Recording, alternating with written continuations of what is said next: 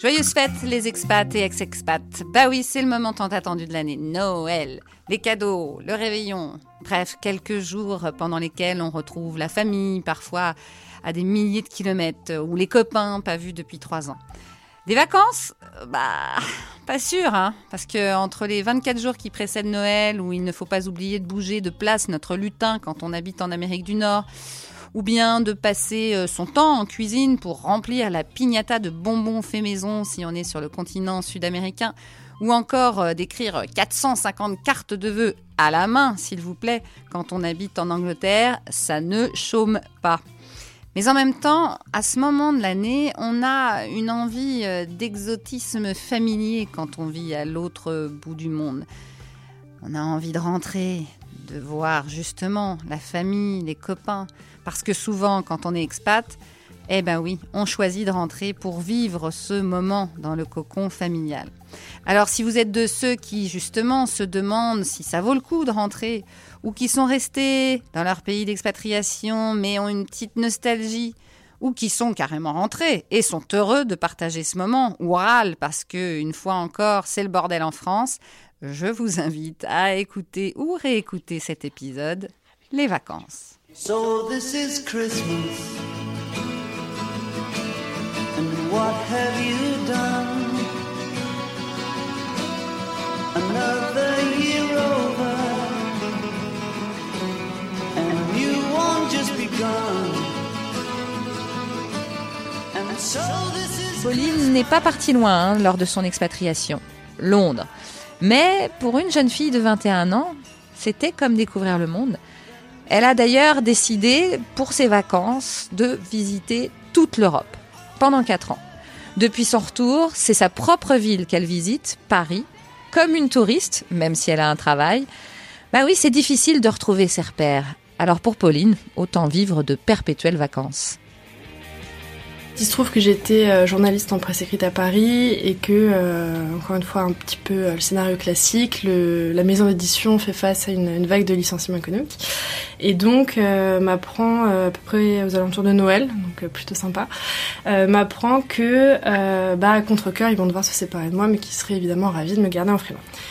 Et puis un jour, euh, je me revois encore bosser euh, à côté de mon graphiste, puis je reçois un email euh, d'un mec qui me dit Salut Pauline, est-ce qu'un job à Londres t'intéresserait? À l'époque, moi, j'avais pas tellement d'agenda. Je m'étais dit Bah, on tente et puis on verra bien. Mais je m'étais pas trop posé la question de savoir combien de temps je resterais là-bas. Et donc, bah, six mois, un an, deux ans, trois ans, quatre ans. Et puis en fait, au bout de quatre ans, bah, hum, Londres a beau être une ville absolument géniale, bah, tu te rends compte que bah, tu vois peu tes proches. Et puis en fait, il se trouve qu'en septembre complètement par hasard.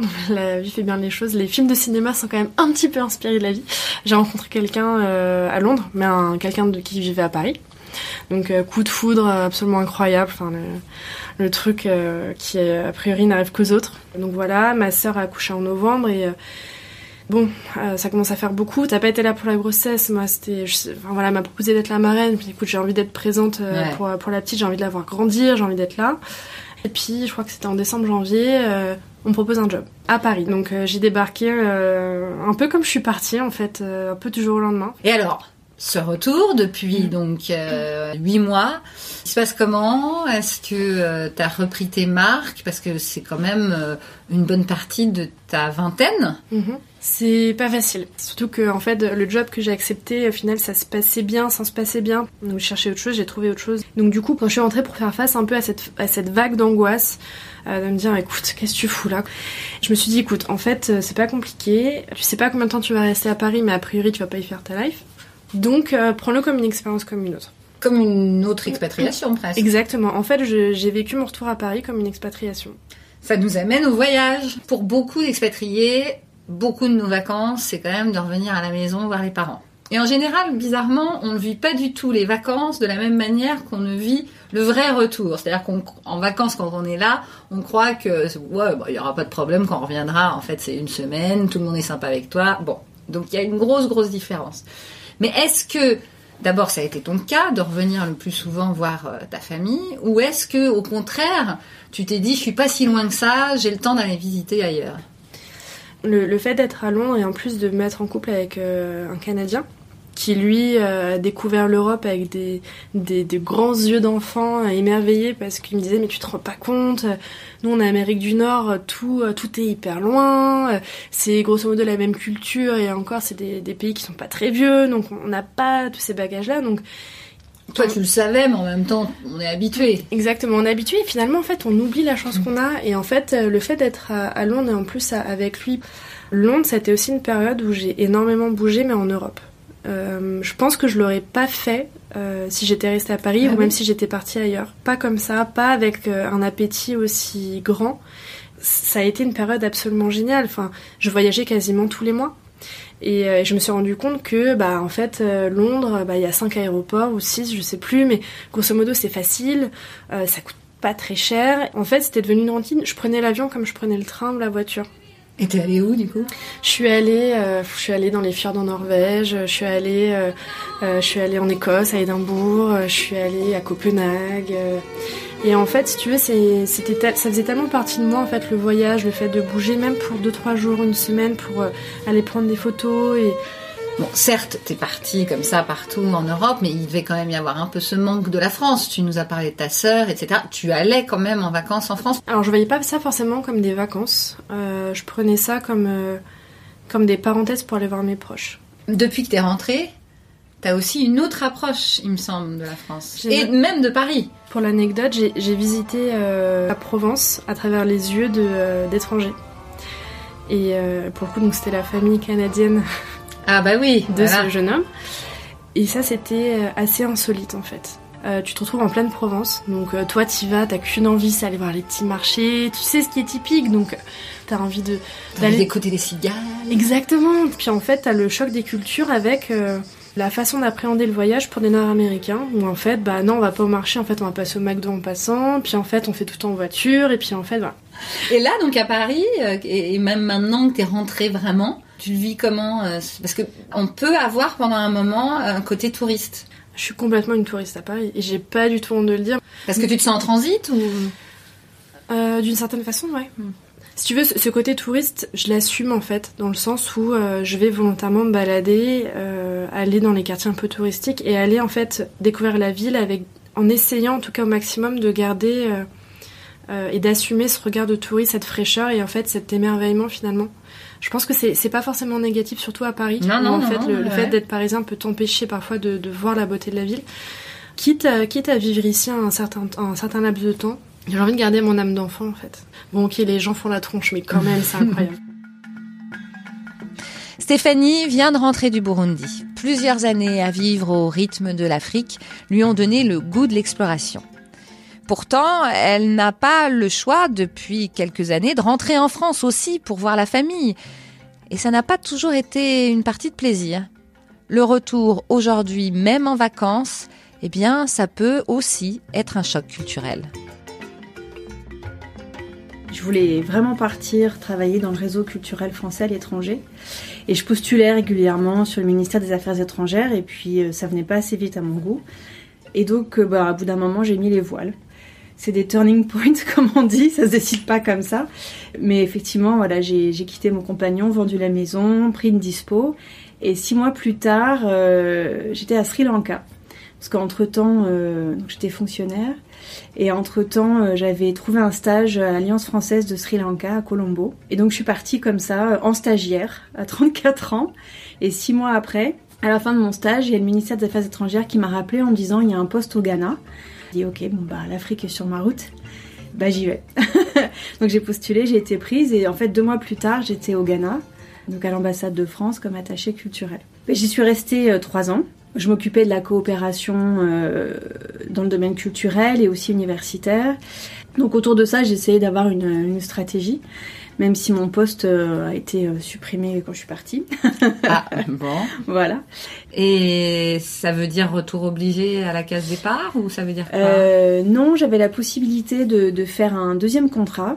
Euh, donc j'ai postulé euh, voilà un an avant et j'ai été prise donc pour le Burundi et, et donc je me suis dit bon bah je vais me m'offrir un nouveau challenge qui était celui de, de diriger une, un institut français. Est-ce que euh, pendant ces six années, quand même, six ans, c'est pas rien, hein, tu revenais surtout voir la famille en France ou au contraire, t'es allé visiter euh, ailleurs? En fait, euh, je rentrais deux fois par an en France, souvent en lien en fait avec des comment dire des réunions professionnelles, Ouais. on va dire. Donc je rentrais l'été et l'hiver une semaine, pas forcément à Noël, mais voilà. Et ensuite je profitais évidemment pour pour visiter la région. Alors quand tu, alors passe- parlons d'abord de la France. Mm. Je suppose que tu voyais ta famille. Les vacances en France, euh, c'était euh, en général, j'étais, j'avais hâte après de rentrer parce que j'étais crevée. D'accord, c'était trop. Ben en fait, Oui, justement, euh, comme j'étais euh, célibataire, euh, ben, c'est moi qui me baladais, donc j'avais déjà fait 8000 bornes et euh, je faisais le tour de France. Donc je prenais le train, j'allais jusqu'au fin fond de toutes les campagnes, train, bus, euh, avec ma petite euh, valise. Et euh, c'est vrai que euh, c'était chouette, j'allais voir euh, les amis qui étaient à droite à gauche, mais c'était très fatigant à la fin. Donc je réfléchissais à l'idée de, de louer une maison et puis de dire aux gens bah, venez me voir. Sauf que euh, je doutais quand même euh, que ça puisse marcher, que je me retrouve pas pendant deux semaines euh, toute Toute seule seule. et avoir personne. Donc au bout d'un moment, mais on, voilà, on faisait tous, on fait du shopping à fond. Au bout d'un moment, on en a ras le bol. Enfin moi, en tout cas, j'en avais ras le bol Ouais. de remplir mes valises. Mais euh, au début, c'est chouette, c'est vrai. On, a l'impression d'être dans la caverne d'Ali Baba Ouais, et à, ouais. à la fin, on a l'impression qu'on fait que ça. Bah, c'est Euh, aussi que tu avais pris l'habitude de moins d'abondance là-bas. Oui, euh, parce que quand même, les petits trucs qu'on a envie d'avoir, donc on fait le plein quand on, Ouais. Donc on a les valises plein, plein à craquer au, au retour, on est content en arrivant, mais c'est vrai qu'on passe notre temps. Alors après, je m'étais organisée effectivement l'été pour dire bon, tu fais toutes tes courses dès le départ pour pas tout avoir à la fin. Ouais, c'est ça. Et alors, Euh, euh, du coup, si tu venais pas en France, t'allais donc Ben, te- je visitais les pays autour. en Afrique. Ouais. Euh, autour du Ghana, je suis allée au Togo, Bénin, Burkina, euh, Abidjan, euh, Sénégal, Mali. Mais bah, Ma- Mali, c'était juste Bamako. Et, euh, et Ouaga pour euh, le Burkina. J'ai pas, pas été plus loin que ça. Et j'ai été en Égypte, en Éthiopie, au Kenya et en Tanzanie, Ça va? Au Rwanda, un peu en Ouganda. Et tout ça, tu le faisais comment? En bus et en train?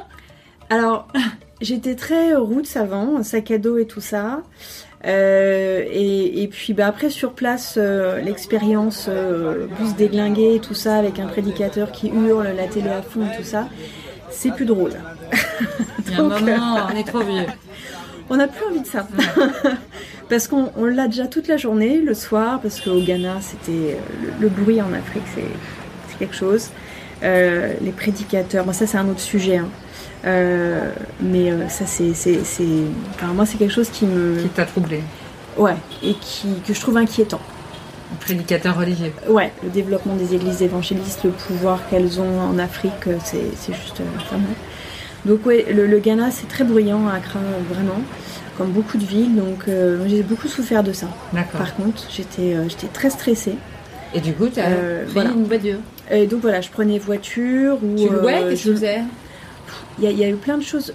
Bénin et Togo, j'ai pris ma voiture que j'avais au Ghana et j'ai pris un chauffeur euh, pour pas avoir à, à rouler tout le temps. Mais j'ai visité le Ghana avec ma propre voiture. euh, euh, j'ai fait des trucs. euh, voilà, j'étais assez loin avec ma voiture et il y a une amie qui m'a dit mais je pense t'es la première nana qui arrive toute seule avec sa voiture, oui. qui a fait de la piste et tout. Mais euh, mais c'est bon, c'était pas le désert du Sahara quoi.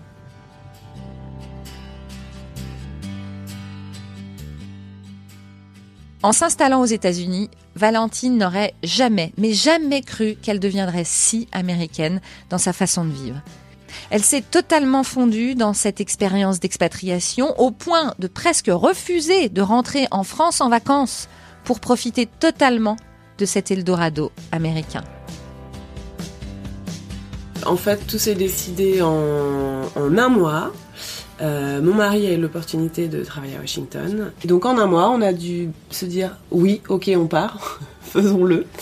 Se marier pour faciliter euh, toute la paperasse et déménager. Donc ça a été assez intense le départ. En fait, on est parti en repérage, tous les deux, juste après notre mariage, comme euh, une espèce de, de voyage de noces, dire, de cinq jours express. Lui est resté là-bas, moi je suis rentrée.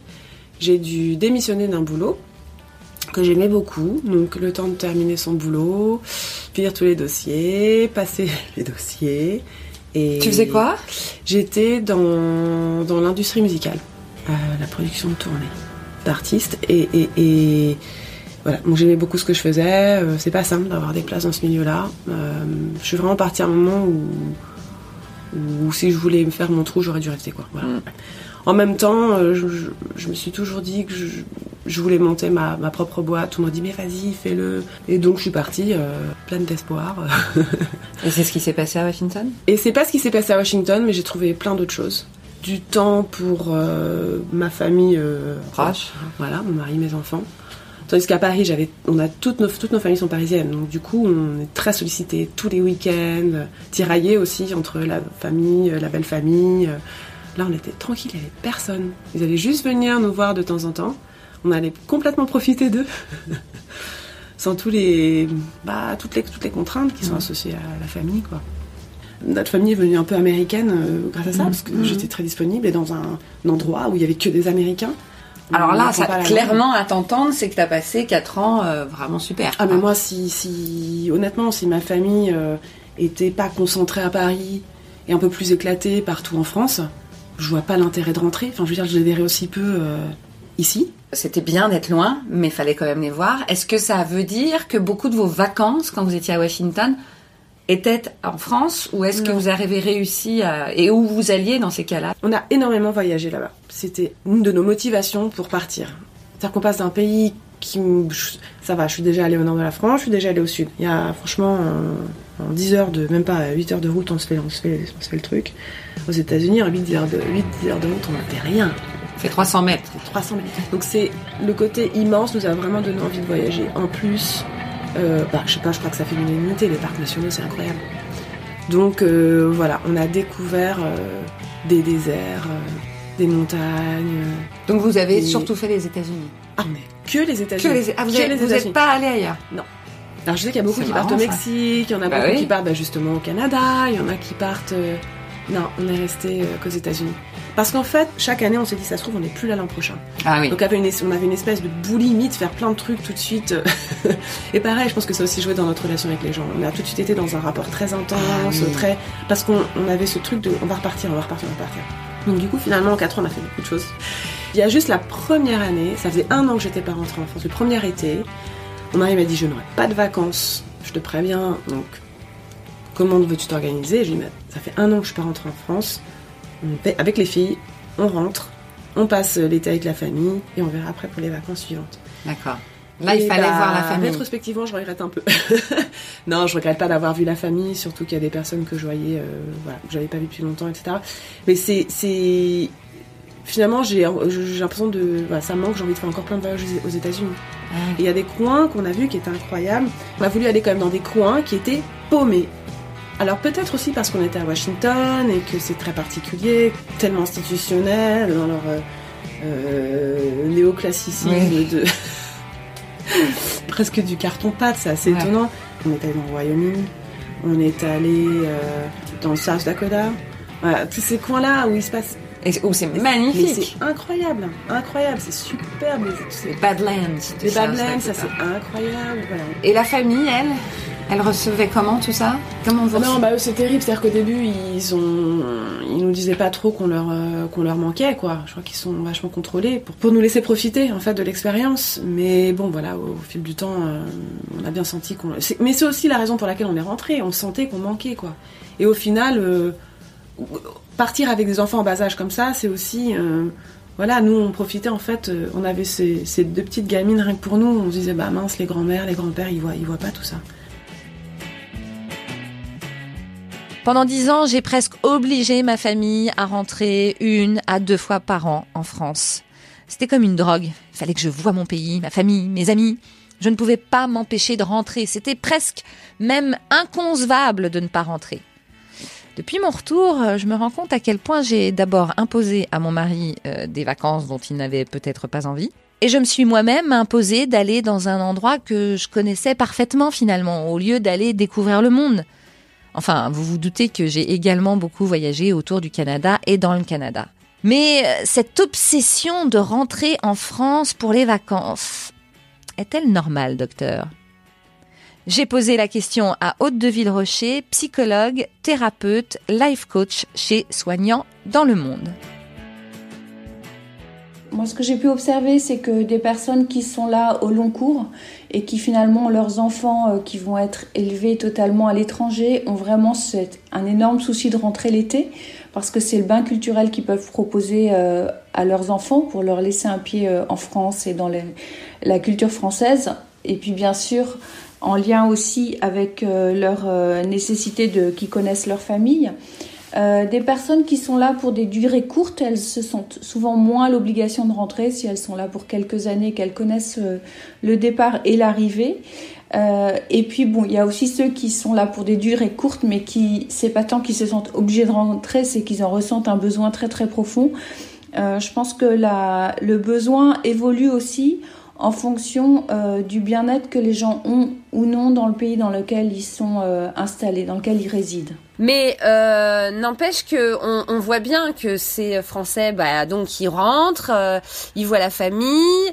Et euh, souvent, euh, quand ils sont encore expats, ils rentrent en France, ils se disent ah bah finalement, je pourrais rentrer chez moi, c'est hyper cool, j'ai pas oublié ma patrie, j'ai pas oublié ma culture, j'ai pas oublié comment ça marche.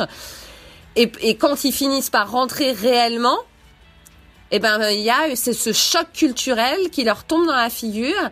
Comment on peut expliquer ça, la différence entre les vacances et la vraie vie? C'est vrai quand on arrive en vacances, euh, on voit euh, on voit sa famille, on voit tout le monde, on est quand même dans une perspective de loisir, de détente.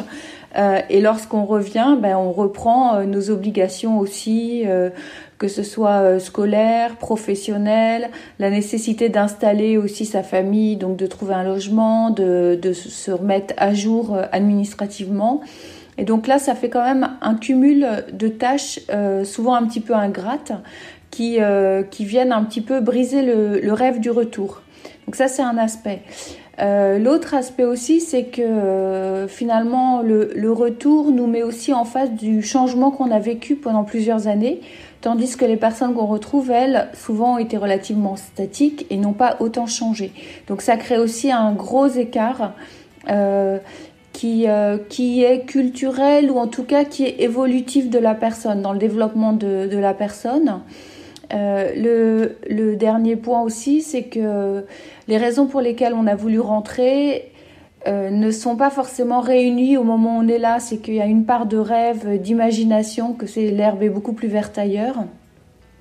Et euh, le retour nous remet euh, devant des, des réalités. Donc je pense que c'est pour ça qu'il y a un gros gros écart. Le truc, c'est que du fait de revenir, en tout cas donc en vacances en France, on n'a pas un peu parfois l'impression de euh, pas perdre du temps, mais finalement de hum, qu'on pourrait faire autre chose, quoi. Euh, et bien sûr, on parlera après de, ceux qui décident finalement de pas rentrer tant que ça et de visiter les pays où ils sont, mais euh, mais quelque part, ça nous empêche de faire autre chose, de revenir souvent en France. Euh, moi, j'ai déjà fait Noël, c'est une galère euh, euh, à cause de l'avion.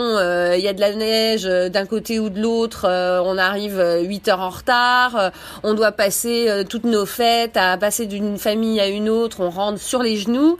Il y, y, a cette espèce, encore une fois, de, de, de, de, de pas de se forcer, mais quand même, mais parce qu'il faut garder ce lien familial et ce lien avec la France. Oui, alors en effet, bon, Noël c'est vraiment très très particulier parce que j'allais dire, euh, même si euh, on habite en France et qu'on s'efforce de passer ce temps-là euh, en famille, c'est déjà une course. Donc, a fortiori quand on vient de loin et qu'on a un décalage horaire, des plein de personnes qui veulent nous voir, qui nous, à la limite, qui nous proposent toutes des super repas, mais on arrive un peu sur les genoux à la fin. Donc il y a un cumul de choses liées à la période de Noël. mais j'ai quand même envie de rebondir sur la notion d'obligation. Euh, j'ai vraiment envie de dire obligé par quoi, obligé par qui, obligé pourquoi? Parce que finalement, c'est souvent dans la réponse à cette notion d'obligation qu'on va trouver le, les bons compromis. Euh, et ça parle aussi de la façon dont on est en relation dans sa propre famille. Il y a des familles qui associent vraiment le fait d'aimer l'autre à la présence et il y a des familles qui ont moins besoin de la présence pour être sur finalement de l'amour de l'autre. Ça parle aussi de peur, cette histoire d'obligation. Donc c'est vraiment un sujet euh, à part entière en fait. Et concernant euh, l'été, alors oui, euh, c'est souvent assez complexe parce que certaines personnes vont partir deux mois complets Et ça va créer un gros bloc de coupures dans leur vie euh, locale, on va dire, résidence locale. Et c'est assez euh, difficile parce que c'est une négation de tout ce qu'on met en place toute l'année.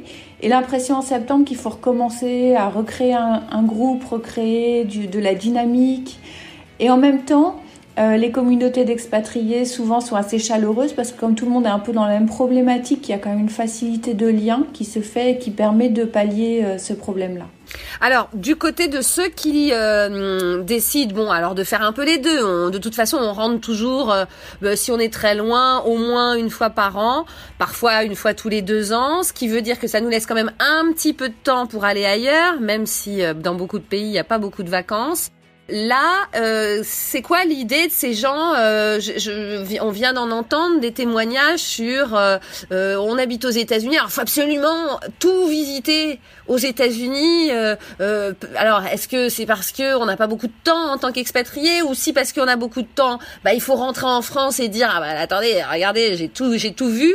C'est c'est c'est quoi aussi ce, ce côté de de vacances de de ce pays ou de ces pays autour de celui où on est en expatrié moi, je pense que c'est un petit peu euh, faussé parce que les gens font pas forcément ça pour pouvoir dire qu'ils l'ont fait, mais il n'empêche que c'est vraiment un souci parce que euh, les personnes qui sont en contrat local, elles sont là pour deux semaines, euh, elles ont deux semaines de vacances, je veux dire, et puis ce qu'on ne souligne, pas, c'est le budget que ça représente aussi, hein, parce que s'il y a une famille avec plusieurs enfants, un aller-retour en France, c'est quand même un vrai budget.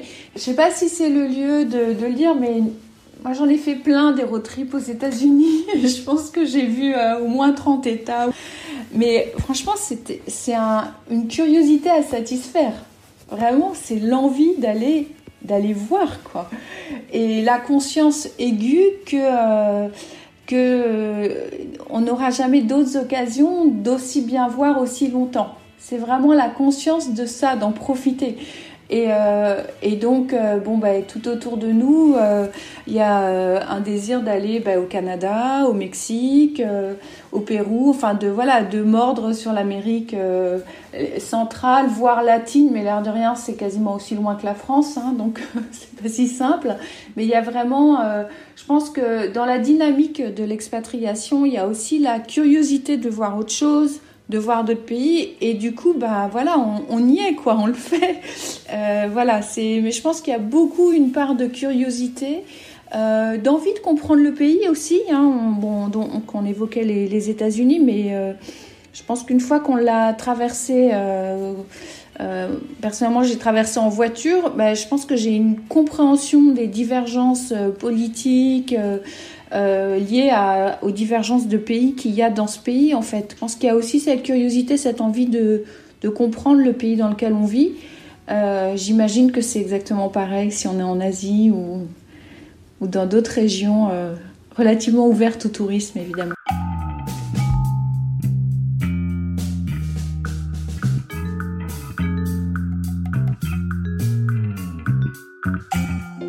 Merci d'avoir écouté ce replay. Évidemment, on vous souhaite plein de bonnes choses pour euh, ces vacances ou ces fêtes de fin d'année.